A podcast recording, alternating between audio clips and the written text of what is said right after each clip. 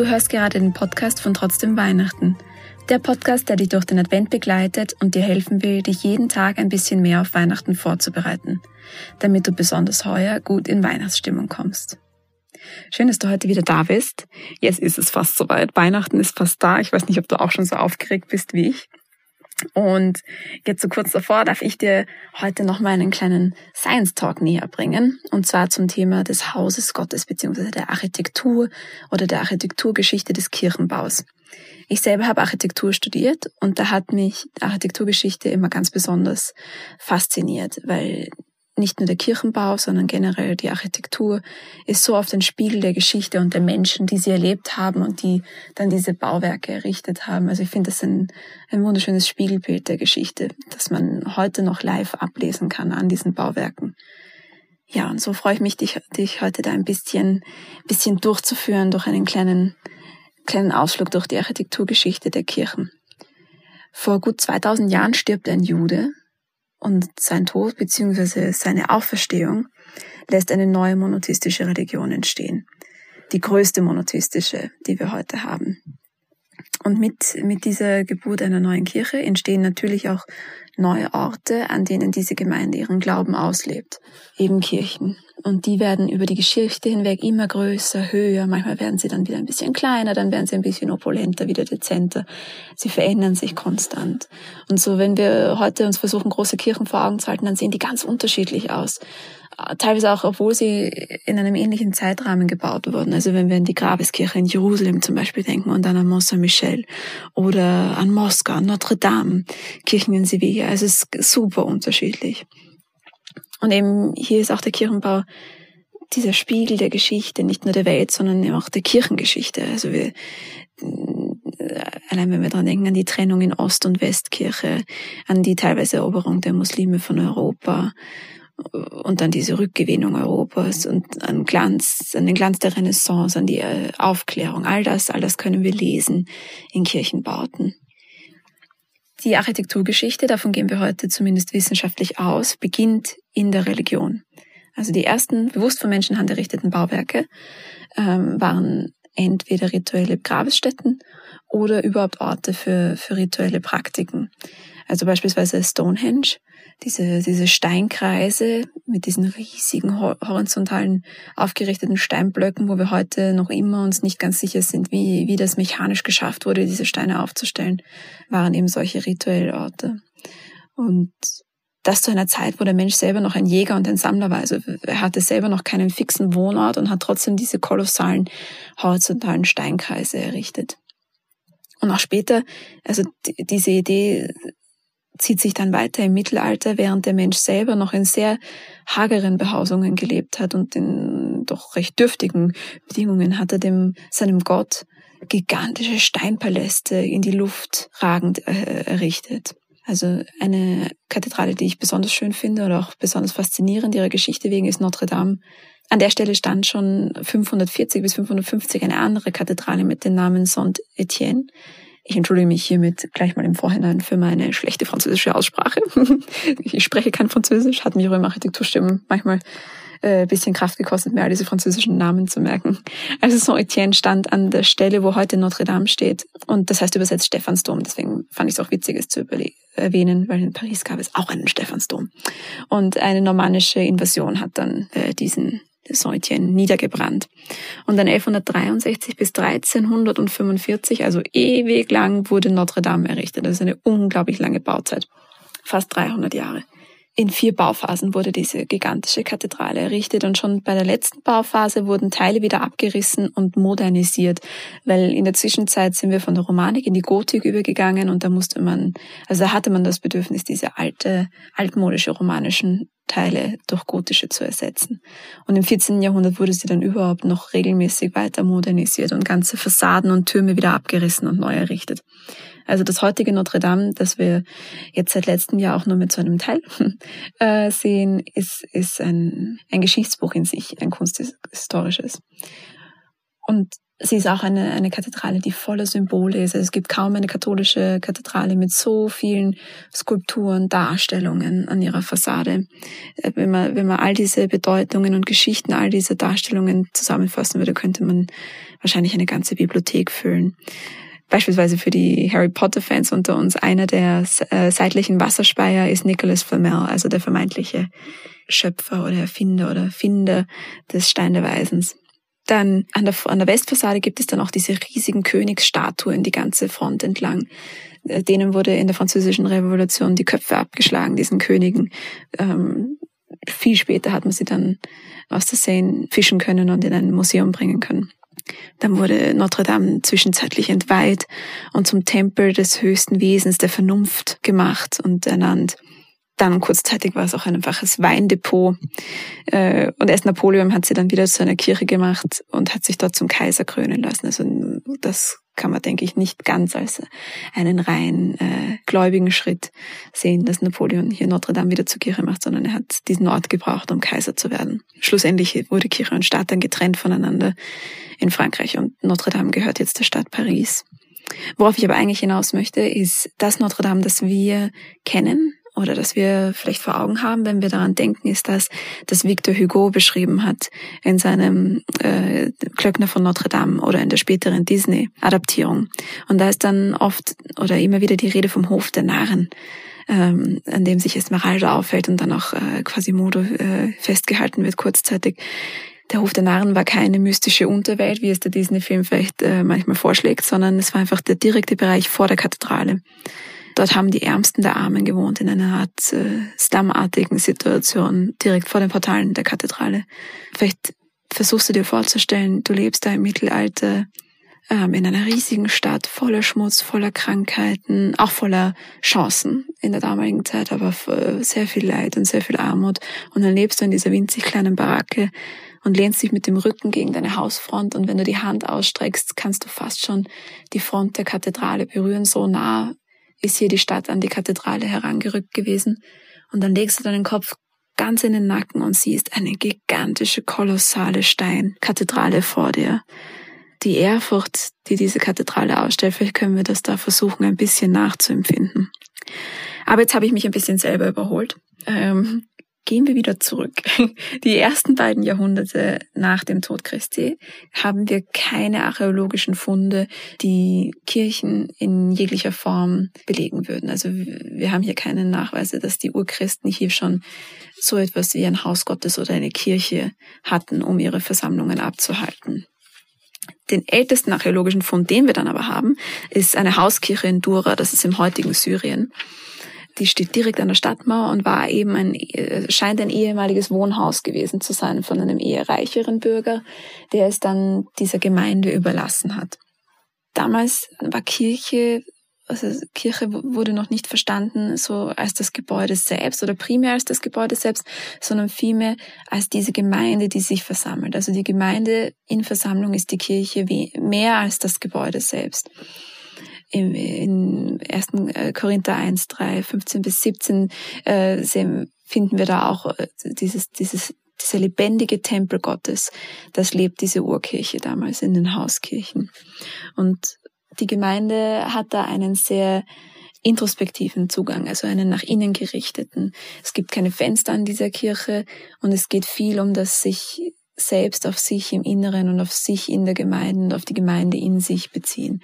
Notgedrungen auch dadurch, dass äh, die Christen damals verfolgt waren und sich nach außen zeigen oder nach außen predigen oder nach außen leben hätte sehr schnell im Zirkus enden können oder mit dem Tod eben enden können. Also eine sehr introspektive Kirche in diesen Hauskirchen und sie waren eben einfach nur der Ort, an dem sich eben diese Kirche versammelt waren diese Häuser. Und dann langsam Stück für Stück hat man sich dieses Haus so gerichtet, dass es den Riten und den, den Messen und den Versammlungen äh, gerecht wird und einfach auch nützlich ist. Also man hat dann ein, eben in dieser Hauskirche in Dura ein Baptisterium, also einen Taufraum angehängt. Die Wände waren verziert mit Malereien, die Bibelgeschichten erzählt haben. Also es ist dann einfach so langsam sukzessive gewachsen durch das Nutzen als, als den Raum der Kirche. Dann Ende des vierten Jahrhunderts ernennt Kaiser Konstantin das Christentum zur Staatsreligion. Also wir sind dies jetzt offiziell und, und legal ähm, oder sogar mehr als das. Und die Christen werden immer mehr. Also diese Kirche hat immer mehr Mitglieder und langsam wird es logistisch ein Problem, die, alle in diesen Hauskirchen unterzubringen. Und so werden zum ersten Mal bewusst Gebäude errichtet, die für das sich versammeln und Messe feiern gedacht sind. Und da gibt es am Anfang zwei primäre Richtungen, in die sich das entwickelt. Das eine sind die Basiliken die Basilika, angelehnt an der römischen Basilika. Was ich hier ganz spannend finde, es wurde sich hier nicht angelehnt an den römischen Tempel, also an den eigentlichen Ort, äh, sakralen Ort der Römer, sondern an die Basilika, die ein Marktplatz oder ein, ein Markthaus war. Warum nicht der Tempel? Der Tempel hätte schlichtweg, oder die, die Bauform des Tempels hätte keinen Raum gehabt für, für die Art und Weise, wie, wie diese Christen Messe feiern und sich versammeln weil der Tempel, das war ein Ort, in dem man ein Opfer hingebracht hat und wieder gegangen ist, aber nicht einer, an dem man sich versammelt hat. Also für die, die Art und Weise, wie die Christen ihren Glauben leben, einfach nicht geeignet. Deswegen die römische Basilika, das ist ein rechteckiges, langes Gebäude in drei bis fünf Schiffe geteilt mit Säulen so dazwischen. Und ganz vorne, wo in der römischen Basilika beispielsweise der Marktvorsteher oder der Richter gesessen wäre, ist jetzt der Altar errichtet also diese, diese christlichen Basiliken wurden sehr bewusst schlicht gehalten, um sich von den, den vorgehenden Heiden äh, abzu, abzutrennen. Also klar, eine klare Trennung zu schaffen, extrem schlicht. Und die Darstellungen, die es gab an den Wänden, waren ähm, sehr vereinfacht. Also man hat nicht versucht, den Mensch irgendwie naturgetreu darzustellen. Ganz im Gegenteil, es war richtig entkörperlicht. Also es war fast, fast, vielleicht ist es fast eine Art der ersten abstrakten Kunst. ja, und gleichzeitig im östlichen Raum hat sich die, haben sich die Rundbauten, die Rundkirchen etabliert. Vielleicht wart ihr schon mal in der Hagia Sophia oder wenn nicht, dann vielleicht schaut euch nachher ein Bild an online. Da gibt es diese riesige Kuppel über diesem Rundbau, die so ein Symbol ist des, dieser mystischen Einheit, des sich zusammen versammelns um einen Punkt, den Altar. Also hier entwickeln sich schon zwei, zwei grundlegende Richtungen, die wir dann auch ewig weiter durch die Architekturgeschichte, äh, wenn es um Kirchen oder um Sakralbauten geht, weiter haben. Und zwar ist das eine der, des Weges und des nach vorne Sehens und des zum Altar hinblickens in eine Richtung. Und dann auf der anderen Seite das Zentrum, das sich um einen Punkt versammeln und zu einer Gemeinde um den herum zu versammeln. Eine, eine ganz besonders spannende Kirche, die ich hier ganz kurz erwähnen möchte, äh, ist die Grabeskirche in Jerusalem. Die war nämlich ursprünglich beides. Also Kaiser Konstantin hat da einen Zentralbau, einen Rundbau mit einer Kuppel errichtet um das vermeintliche Grab Jesu herum in diesem Rundbau hat man dann dieses Grab umrunden und umkreisen können. Das Umrunden und Umkreisen, das ist etwas ganz Altes. Das gab es in ganz vielen Traditionen, auch heidnischen Traditionen im Christentum, in, also eigentlich durch viele, viele Religionen durch, dieses eine heiligen Ort oder eine heilige Stätte umkreisen und rituell herumzugehen und zu beten. Und dann vor diesem Zentralbau hat er eine Basilika, ein Schiff errichtet. Und der war Ort des Gottesdienstes. Also es war so quasi zwei in eins. Das Umrunden um den heiligen Ort und dann davor der Ort für den Gottesdienst. Die Basilika wurde dann zerstört und die wurde nicht wieder aufgebaut. Und jetzt ist ein zweiter Rundbau. Und ich könnte jetzt ewig weiterreden, aber die Grabeskirche ist eine wahnsinnig spannende Kirche. Ähm, von vielen christlichen Glaubensgemeinschaften gleichzeitig betreut und ja, aber wir wollen weiter. Wir gehen weiter in Richtung Romanik, wo die Basilika äh, dann weiterentwickelt worden ist, also die, die vorher erwähnte Basilika. Und zwar wird hier ein Querschiff hinzugefügt oft. Und dann erhält man so, wenn man von oben drauf schaut auf die Kirche, dieses, diese Kreuzform. Das nennt man das lateinische Kreuz, diese Grundrissform. Die hatte höchstwahrscheinlich viel weniger also diese religiöse Symbolik des Kreuzes, auch wenn sich das dann gut ergeben hat ähm, und auch oft so gedeutet wird.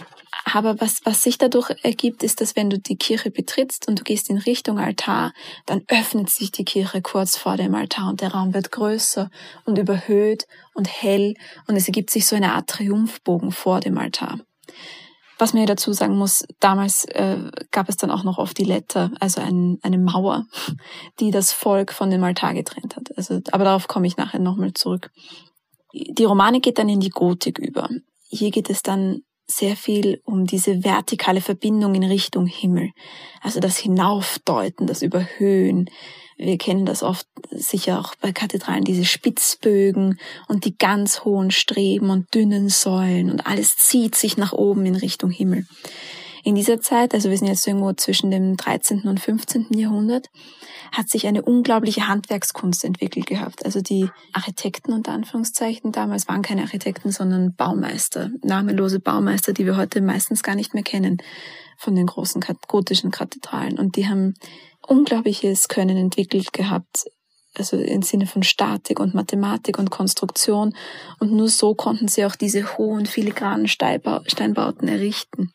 Und der generelle Tenor damals war es, je atemberaubender und überhöhter dieses Gebäude ist, desto mehr kann sie die Größe Gottes reflektieren.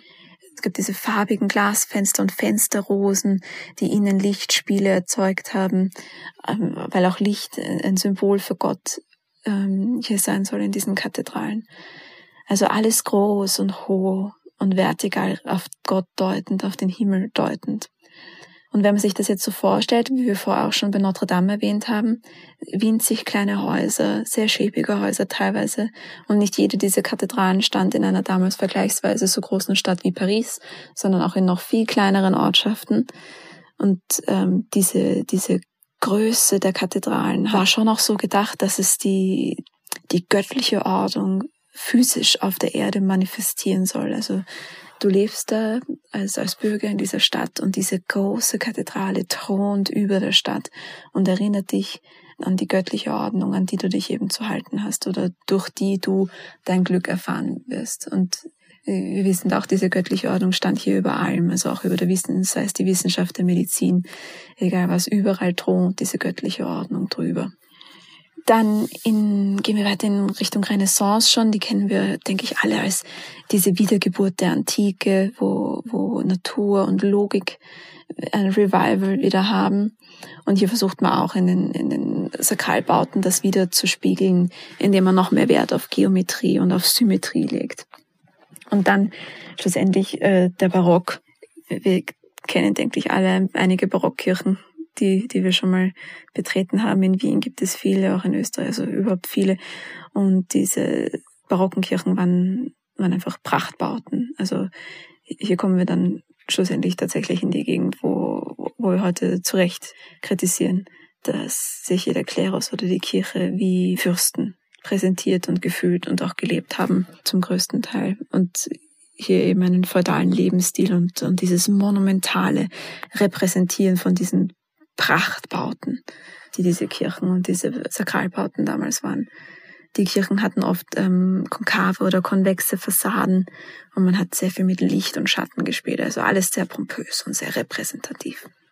Ja, und dann möchte ich auch schon versuchen, jetzt langsam in Richtung Gegenwart zu kommen. Man könnte ewig weiter erzählen. Also das hier ist wirklich nur ein kleiner Abstecher durch die Geschichte durch, mit kleinen Punkten herausgepickt. Ja, also bis, bis Ende des Ersten Weltkriegs ungefähr haben wir weiter in sehr traditionellen Baustilen Kirchen errichtet. Da hat man sich nicht so richtig getraut, dieses Thema neu anzufassen. Dann erst äh, Architekten der Moderne wie Le Corbusier oder Don Bosco haben begonnen, Kirchenbau neu zu interpretieren oder zu beginnen, ihn neu zu interpretieren und sich wieder neu die Frage zu stellen, was möchten Kirchen sein? Was sollen sie repräsentieren? Und, und so werden Themen wie wieder sich das gemeinsam um einen Altar herum zu versammeln und das Aufheben der Opposition zwischen den Priestern und der Gemeinde, ähm, diese Opposition aufzuheben, das wird alles Thema. Also vorher habe ich schon kurz diese Letter, diese Mauer in der Mitte der Kirche erwähnt. Wenn du dir zum Beispiel den Stephansdom vor Augen führst, in der Zeit, als er errichtet wurde, wenn du ihn betreten hättest als, als Gläubiger und als Teil der Gemeinde, den Blick, den du heute den Eindruck auch, den du heute bekommst, wenn du diese Kathedrale betrittst, diesen Dom betrittst, den hättest du damals nicht gehabt. Da war eine riesen fette Steinmauer in der Mitte. Und als Gläubiger hast du die Kirche nur wie ein Hörbuch mitbekommen. Also du hast gehört, aber du hast nicht gesehen in den Altarraum. Ja, also das ist äh, dazwischen schon äh, gefallen, diese Mauern. Aber jetzt in den, in den modernen Kirchen versucht man noch mehr diese Schwelle zwischen Priestern und Gemeinde aufzulösen. Eine besonders schöne moderne Kirche, die, vielleicht möchtest du die nachher auch googeln, ähm, ist St. Trinitas in Leipzig von den Architekten Schulz und Schulz. Die Architekten versuchen sich hier sehr an, an regionale und traditionelle Baustoffe zu halten und auch wieder Handwerk in, in ihr Bauwerk einfließen zu lassen. Und alles ist sehr geradlinig und von einer natürlichen Klarheit durchzogen. Es weißt du, wie wenn man einen frischen Atemzug nimmt, wenn man diese Kirche betritt. Es ist alles so hell und klar und ruhig und natürlich. Sie, sie wählen primär nachhaltige Baustoffe. Und besonders schön finde ich auch, wenn du sie betrittst auf der äh, Wand, die dir gegenüber ist, wenn du, wenn du die Kirche betrittst. Die ist eine einfache weiße verputzte Wand mit einem riesigen hellen Holzkreuz. Und das Fenster gegenüber, also über dem Eingang, ähm, wirft auch nochmal ein Kreuz aus Licht auf diese Wand. Also wunderschön inszeniert. Und einen zweiten Punkt, den ich dir ans Herz legen möchte zu googeln, ist das Weihnachtsportal in Barcelona ähm, auf der Sagrada Familia, entworfen von Gaudi. Ich denke mir, also so wunderschön und so schön inszeniert. Google es einfach mal, sieh dir das Bild an und schau, ob es hier zu dir spricht. Und jetzt bin ich auch schon am Ende angekommen von von meinem heutigen Ausflug in die Geschichte. Und was können wir da oder was versuche ich euch da mitzugeben aus dem Ganzen? Wir feiern dieses Jahr Weihnachten sehr anders. Kirchen sind höchstwahrscheinlich zu. So große Messen, wie wir das gerne hätten oder vielleicht sonst gewohnt sind, einfach nur, ähm, wird es dieses Jahr höchstwahrscheinlich nicht geben. Und da denke ich, wir blicken auf eine so reiche Geschichte unseres Kirchenbaus und unseres Verständnis von Kirche zurück. Und wenn wir da ganz an den Anfang gehen von diesen Hauskirchen, wo der Raum nur die Hülse für die eigentliche Kirche als eine Gemeinschaft, die hier in dieser Hülle feiert, dann denke ich, hier kann man sich sehr viel für dieses Jahr mitnehmen und sich auch Kirche in den eigenen vier Wänden schaffen. Zum Beispiel mit unserem trotzdem Weihnachtsangebot, aber auch auf viele andere Arten. Und das kann uns, denke ich, Inspiration sein, nicht nur dieses Jahr, sondern vielleicht auch über das Jahr hinaus, dass Kirche so viel sein kann und so viel ausdrücken kann. Ja, in dem Sinne wünsche ich euch allen noch einen super, super schönen Tag. Ich hoffe, ihr habt noch ein paar nicht allzu stressbelastete Tage jetzt bis Weihnachten. Und ich hoffe, wir hören uns morgen wieder. Ciao.